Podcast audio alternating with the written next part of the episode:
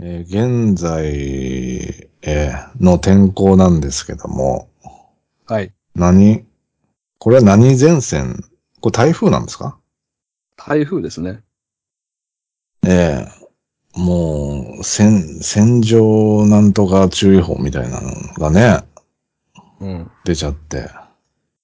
だこういう時に、まあ、歓喜してるのは、シシリアルキラーですよね。ああ。うん。足がつかかないってことですか？ええ雨に紛れて、そう、やっちゃいますから。で、もう残らないし、証拠も。あう、ーう埋め、埋めやすいし。まあ、海に行けばね、潮を見るおじいさんがいますからね、台風の日に。それ専門でやってる方がいるんですか？なぜかう、なぜか台風の日に海に行くおじいさんが、海を見に行くおじいさんああ、いるわ。がいるんでね。の飲まれてね、それで。うん。飲まれちゃうわけでしょ？実はシリアルキラーが殺してるのかもしれないですね。ああ。あ、うんそういう見方もできますね。うん。ああ、いるわ。川行っちゃうとかね。こういう日に。そう。うん。なんで死にに行っちゃうんだろ なんか、胸騒ぎがするんでしょうね。行かな、行かにゃいけんのよ、つって。う。ああ。なんかスーッとその、入っちゃうんだろうな、その、死のルートに。なんか死を求めてる感じもするよね。うん。うん。ねだから本当に、気をつけてください、皆さはん。こういう時こそね。ええ。うんまあ本編とは何も関係ないんですけど、えええー今日はルイス・ポワソンさん。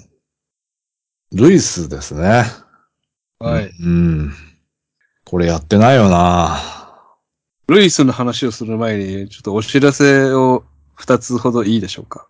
はい。えっと、前回もお話ししましたが、えー6月30日までに、えー第2回映画殺人鬼大賞よろしくお願いします。メールの方。ああ、そうだ。そう。でんでんを倒せですね。打倒でんでん。打倒でんで。うんんまあ、強敵ですけども。というのとですね、実は、えーパンドラの方でお知らせしたんですが、えー引き金と黒猫の切り抜きチャンネルが始まりました。うん。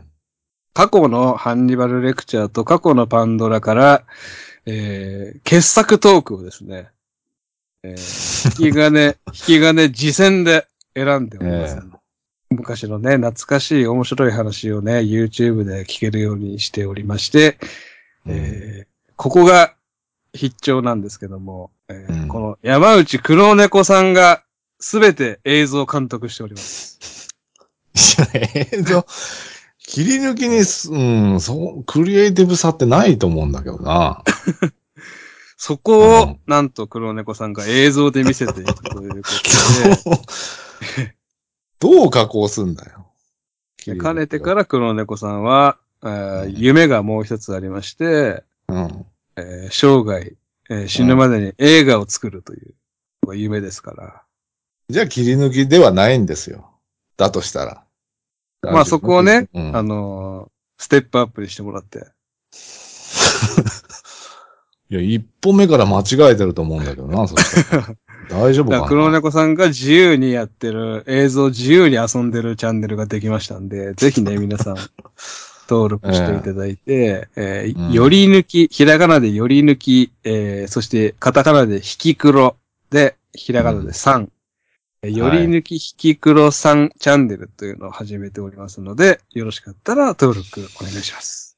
はい。えー、本編ですけども、このはいルイスはですね、えー、マダガスカル生まれフランス育ち。あ、これ初めてだ。うんマダガスカルのマ殺ダ人鬼は。ガスカル。あの動物がたくさんいるやつね。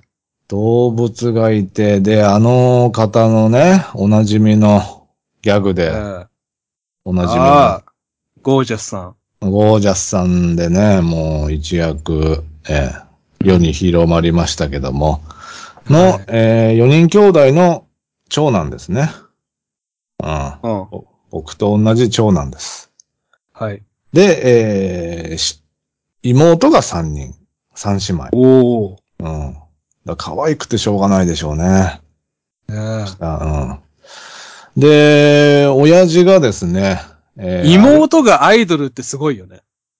妹アイドルいいなだ、だ、妹いますよね。誰か、野球選手で。妹え？アイドルみたいな。あ宮崎だったかな宮、宮、なんだっけな。なんかいた気がすんだよな。妹がアイドルいたっけ？うん。で、お姉ちゃんがアイドルってパターンもあるし。ね、うん。でもいじられるからな、同級生に。そうなんですじゃあよ、ね。もう、いじられるぐらい有名なんだったらもういいじゃないですか。えーそれはそれでね、あのー苦労はあると思うんですけども。うん。で、親父がアルコール中毒で、えー家庭内暴力が絶えなかったんですけども、ルイスは妹たちを守るためにそのほとんどを自分で引き受けていたと。わあ可愛い妹たちのためにね、いいお兄ちゃんじゃん。盾となって、ええうーん。ほんと、あんちゃんですよね。もう、完全にダムありますね。ルイスは。あうん。で、ルイスなんですけど、普段はですね、ライライン川っていうのがヨーロッパに流れてますよね。でっかい。それを航行する、えー船の船員としてあ。働いている。うんで、まあまあ、心優しいルイスですから、勤務態度は至って真面目です。うん。そんなルイスにも、ささやかながら夢がございました。はいそれはですね、特殊部隊の隊員になることなんですね。うーん。ええ。まあよく、ねえ、スワットとか聞きますけども、はいはいはい。そういうのに憧れていたと、軍人に。うーん。なればいいじゃん。で、いやいや、難しいんですよ。えーええで、ここでね、えー主な特殊部隊、ええ、ちょっとはい。紹介していきたいと思うんですけども、うんまあ、JTF2 ですかね。ええうん聞いたことないな。カナダの特殊部隊なんですけども、えうん。ええーカナダはですね、ここ数年優れたスナイパーを多数、多数輩輩出しております。うん。うん。だから狙撃距離ランキングトップ5のうち3人がカナダ出身なんですね。えーで、そのトップの記録、なんと3450メートルと。ええうん。3キロ先。そうん。の、銃がすごいわ。いやいやいや、人間、扱う人間もすごいだろう。スコープが3すごい。キロ先のやつ仕留められるんですよ、だかええら。うん。だ、だから、ゴルゴはまあ、カナダにいると。ていうか、スナイパーを輩出していいんだ。で輩出していいですよ。スナイパーを育てていいんだ。うん。だから、そのボスニア紛争の時とかは、セルビアの、えー NATO の連合国としてえー参加して、セルビアのスナイパーを討伐すると。だスナイパーはスナイパーを撃つんです。ええうん。で、アフガニスタンでは、えーアメリカと一緒になって、テロ討伐。だカナダは、ちょっと、要注意ですね。で、まあ、忘れちゃいけないのが SSG でしょうね。知らんなうんこれパキスタンの、えー特殊部隊。パキスタンの特殊部隊知らんわ。ええあの、主にあのー山岳、そして砂漠における作戦遂行能力が高いです。うん。うん。まあ SSG ですからね。そりゃそうなん、そうだだろうっていう、いう話なんですけどね。そうなんですかね。うん。ええ。で、まあ、これ聞いたことあるんじゃないかな。サイエレット・マトカルっていうね。知らんな知らないですか？ぁえ、もう一回教えて。サイエレット・マトカル。サイエレットマトカル知らないな。イスラエルの国防軍ですけどね。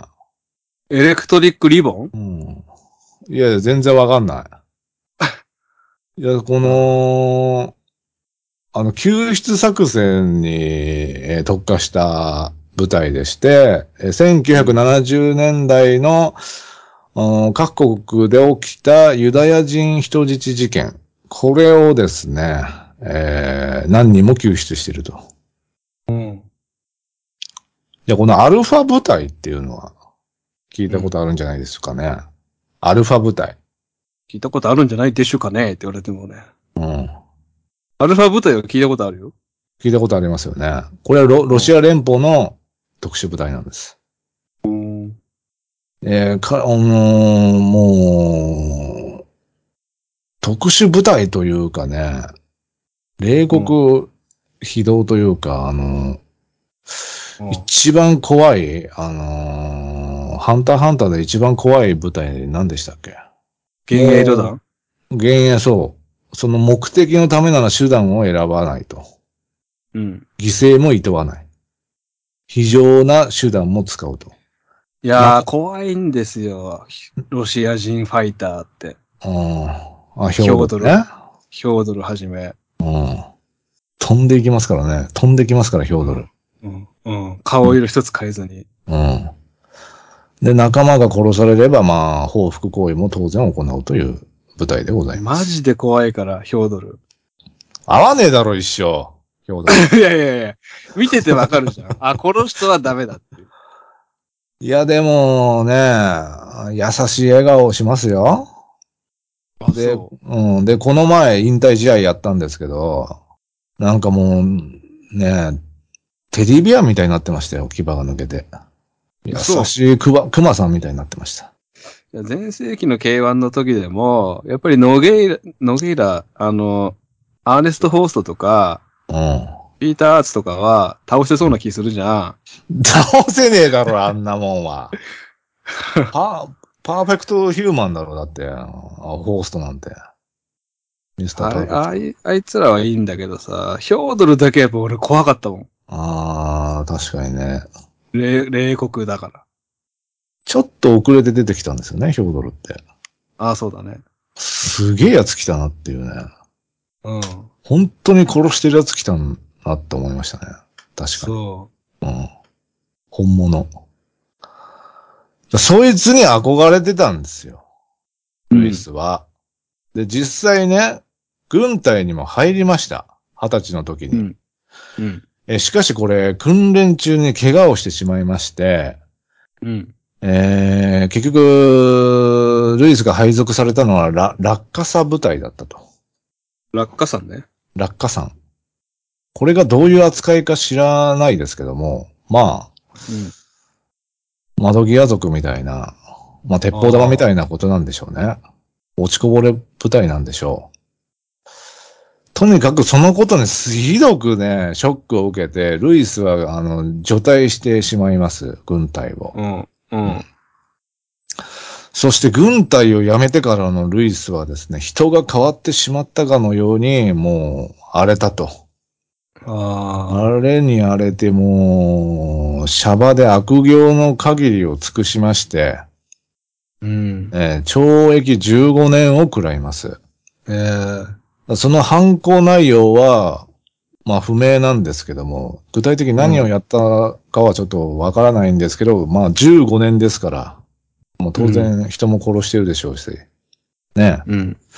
だからもうあの優しかったあんちゃんは、もういないんです。ら、ああ。うん。妹を守るって言ってたのに。もうダムを決壊しました。ね。薄いな、さっきから一つやれました。入れるのか入れないのか。うーん、それ。もう、こう、こうめに裁判も進めないし。うん。うん。小梅のこと考えたらな、そっとしとくのが家族だろ。兄弟だろ。本当にそれだけじゃないですか。他のパターンないじゃないですか。で、まあ、ただこれ、ルイス、まあ、15年くらい食らいましたけども、あのー模範囚だったんで、10年そこらで出てきました。で、出てきて、釈放されて、1週間経ってない時期に、えー、ある日の夜ね、ルイスはバーにいたんですよ。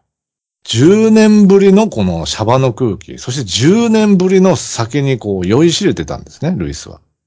楽しいよね。うん。それなのに、さっきから犬の鳴き声が店の外から響いてくると。で、グラスを置くとルイスはカウンター席から立ち上がって、うん。でそのまま店の外に出てですねうん、犬の鳴き声がする方に歩いていったと。やがて一軒の家に、えー、たどり着きまして、えー窓越しに家の中の犬が見えたと。ルイスは歩いて行ってですね、そのままバリーンってこう、ガラスに突き破って、えーえ自分に向かってわんさか吠える犬の首を掴むと、外に連れ出して地面に叩きつけたと。ええいわゆる、プッチンエピソードですね、これ。ももう、ロシアだから？もうプッチンと来てしまったと。うん。なんか、らしくないな。こういう時ありますよね。もう、ん。あーっていう、なん、プチっていうのが聞こえる、うん僕だとあのね、えっ、と、パワー F ぐらいの、うん。なんか、外人ピッチャーに最高の配球したのにホームランを打たれて、まあ、コントローラー、まあまあ投げつけて、まあ今、うん。あの、3代目ぐらいのコントローラーなんですけども、嫌だ、物に当たる人。もう、プッチーンっていうね。ないですか、最近。いや、俺はないんだけど、黒猫さんのリアルプッチンは結構あって、あのー下に住んでる住人と大喧嘩したことありますからね。でガス止めてきますからね。ガスの元栓を。払ってんの普にガス。通、うん。普通、上の住人のガス止めないでしょ。いやいや、だからそいつが異常者なだけであって。だからなんかしたんだろ、お前が。いやいや、そいつが神経過敏なだけなんだよ。普通の生活音先になんかしたんだ。先になんかしたんでしょ？してないです、してないです。先、え？だそいつが、だって、俺のさ、いあのー家のと、あの、ドアの前まで来て、外にこうね、かけてあったビニールがさ、折って、うん。足、うん。なんか骨のところ折って、帰って行こうとするから、うん。うん。そのタイミングで、ドーン出て、うん。うん。何してんのあれこらって、もうそっからもう、ね怖いよ泥の、怖いよもう、殴り合い。まあ、殴り合いっていうかま殴り合いしたんだ。あ、殴り合いじゃないですけども、まあまあ最終的にはね、あの、握手して、その住人の方と握手して、まあ和解したんですけどね。いや、ありえないですから。人の傘折るって。ありえないね。本当ね。まあもうもう引っ越してるんでね、うん大丈夫ですけど。まあまあまあ、あのー皆さんに言っとくと、黒猫さんが、あのー家でね、あのー彼女と住んでたんですけど、うん。まあ、キャッキャキャッキャしてたんですよ、要は。いやいやいや、普通の生活音です。だしたら、下の、うん下のおじさんが、うん一人暮らしだから、もう耐えられなくなって、う下からついてきたんですよね。ドーンって。ああ、それもあるし、ドンみたいなね。天井ドン。正直、黒猫さんが、もう、ありえないぐらいね、キャッキャキャッキャ騒いでたんですよ。いやいや、騒いでないんだよな。だって前の、俺の前の人ね、前の住人も、うん。そいつが原因で引っ越してるんですよ。それ、あの、えあの、何？不動産屋に言われたんで、大丈夫ですか？みたいな。前の人もちょっと引っ越しちゃったんで、みたいなね。ーうん。だから、だから、ほんと外れ物件でしたね。マジで。外れ物件に10年住んでたんですけど。まあ、黒、え、そいつも結局、そいつより先に出たんですか？黒猫さんは。さ、先ですよ。そいつもう主みたいなやつなんでね。じゃあ今も上の今もいるんじゃない？ドーンってやってる。そうそう。で、あの、か、ビニール傘折りに来るし。まあ、下のやつも過敏だし、上のカップルもうるさかったんですよ。でうるさくないんだよね。まあ、あの、マット引いてたんだね、ちゃんと。あで、あのー、プッチンはないとこと、ないってことで。プッチがないです。はい？ないんですか？うん。犬を叩きつけたり。ないんですか？ないです、ないです。で、まあ、あの、この家の住人は、もう、おののきますよね。急にバリーン入ってきて。うん、そうだね。えーこの家の住人、あの、ジェニーさんと、ジェニーさん67歳、モニークさん44歳。これ親子なんですけども、うん。女性のね、うん女子です。二人とも。うん。えー、ルイスはですね、この、あ、この親子がルイスに詰め寄るんですね。何してんの？うちの犬に、と。うん。そしたらルイスはもう、親子をですね、うん。えー、無理やり車に乗せると畑に連れて行ったと。おううん。で、畑で、そのルイス親子に向かって、今日見たこと、ルイス親子？ルイス親子じゃないよ。その親子に向かって、ジェニーとモニーク親子に向かって、今日見たこと誰にも言わないと約束してる、くれるならこのまま解放してやってもいいと。どうする、って聞くと、えー、モニークはノーと答えたと。おうノーと答えたモニークはそのままビニール袋をかぶせられて、えー窒息死。ええージェニーはですね、えー別に、えー受け答えすることもなく、その辺にあった角材で撲殺されたと。えうん。でそして二人の遺体はですね、その後、ルイスがどっからか見つけてきたガソリンをかけて、えー火をつけたと。ついでに、あの、乗ってきた車、これ、ジェニーの車だったんですけども、乗ってきた車にも、おーガソリン燃やして、えールイス自体は徒歩で帰ったと。その辺、もうこの頃になるとちょっと、あの、アンガーママネージメントがうまくいってるんで、すごい冷静になって、あの、うまくいってるかな？証拠をちゃんと消してっていう。徒歩で帰るっていうね。もうり理性的になってるんで、ルイスはね。まあ確かにね、車だけもらっちゃいそうですよね。うん。そこももうもう冷静なんで、もう、あれですけど。でにそういう、えーその親子に対してそういう行為はなし？そういう行為はなしです。あんだから10年ぶりの、さあ、酒、う邪魔されたことありますか？いや。それを考えてくださいよ。10年ぶりうの。ん。犬が吠えてるだけでしょ？いや、吠えてる、うるさいんですよ。だから、なんだろうな、例えると。10年ぶりのこの、V、VTuber の 生配信見てるときに、ワンサか吠えるわけですよ。10年あったらもう、いろいろ情勢が変わってるからな。短い文化だから。もう、犬叩きつけるでしょ、そんなものは。聞こえねえんだよ、つってね。キズな愛が休止してるぐらいだからな。10状況は変わってるから。まあね。ただ、あのーこの事件でですね、逮捕されたのは、ルイスではなかったんですね。うん。それはミシェルという男で、えー被害者の実の息子、つまりモニークのお兄ちゃんだったと。おい。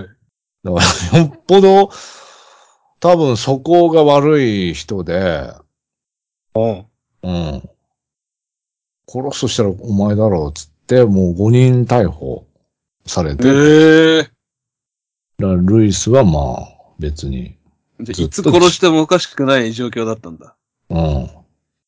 もう、うん、若鷹状態だったんでしょうね。えで、えー だからもう行かれる男ルイスはもう野放しなんですね、ずっと。うん。で、ルイスはですね、ある日、友達の運転する車で街中を流していたと。うん。えーすると散歩する老婆を見つけたんですね。うん。えーその老婆に横付けしまして、車を。うん。うん。車に乗せたと。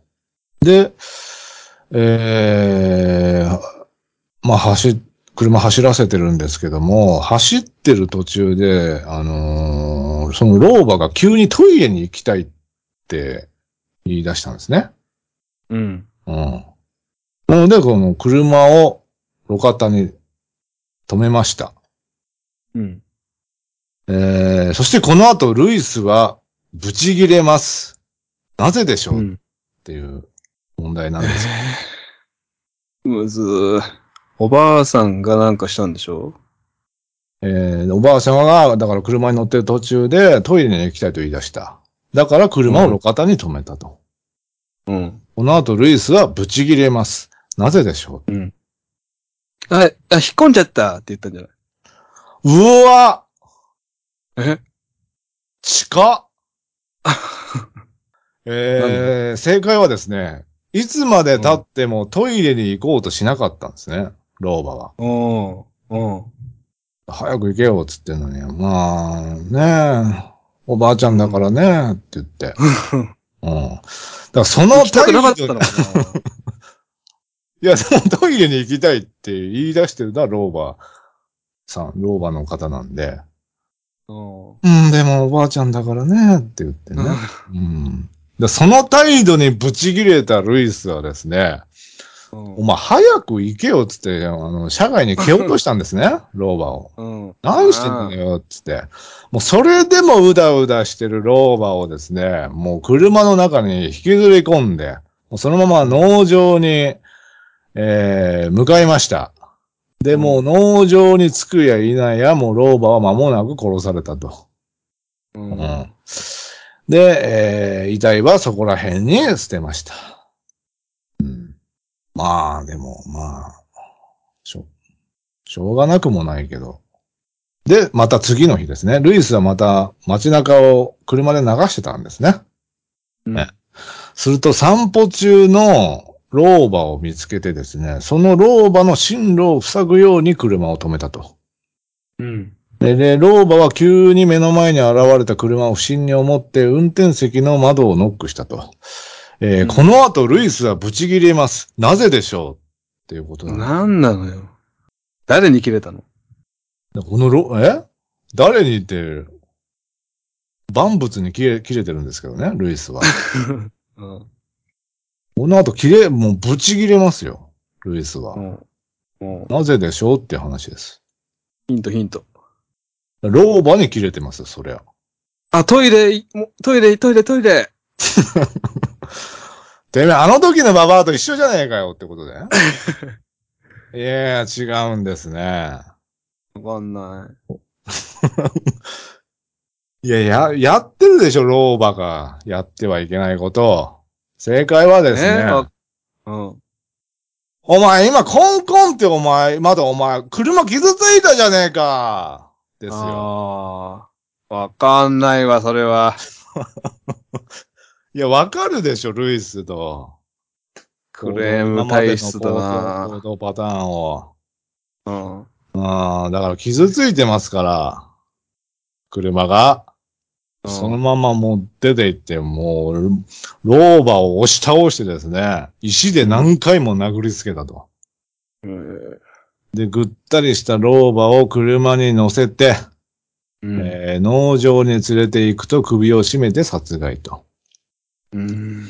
ただ、あのーアンガーマネージメントができておりますので、その後見バレしないために顔と手に硫酸をかけて茂みの中に捨てたと。ええしっ後処理して。かり、そう、顔だけじゃなく、手にも硫酸をかけて指紋を消すとうん。いうことですね。冷静だよね。うん。うん。で、また次の、またある日ですね、別の日。あの、うん車で流してたと、ルイス。うん。うん。で、えーバス停にいる女性見つけたんですね。うん。ただ、老婆ではなく38歳の女性うん。だったと。まあ、駅まで送りましょうか、つって、えーその38歳の女性を誘って車に乗せると。うん。ただ、向かった先は農場だったと。ああ。うん。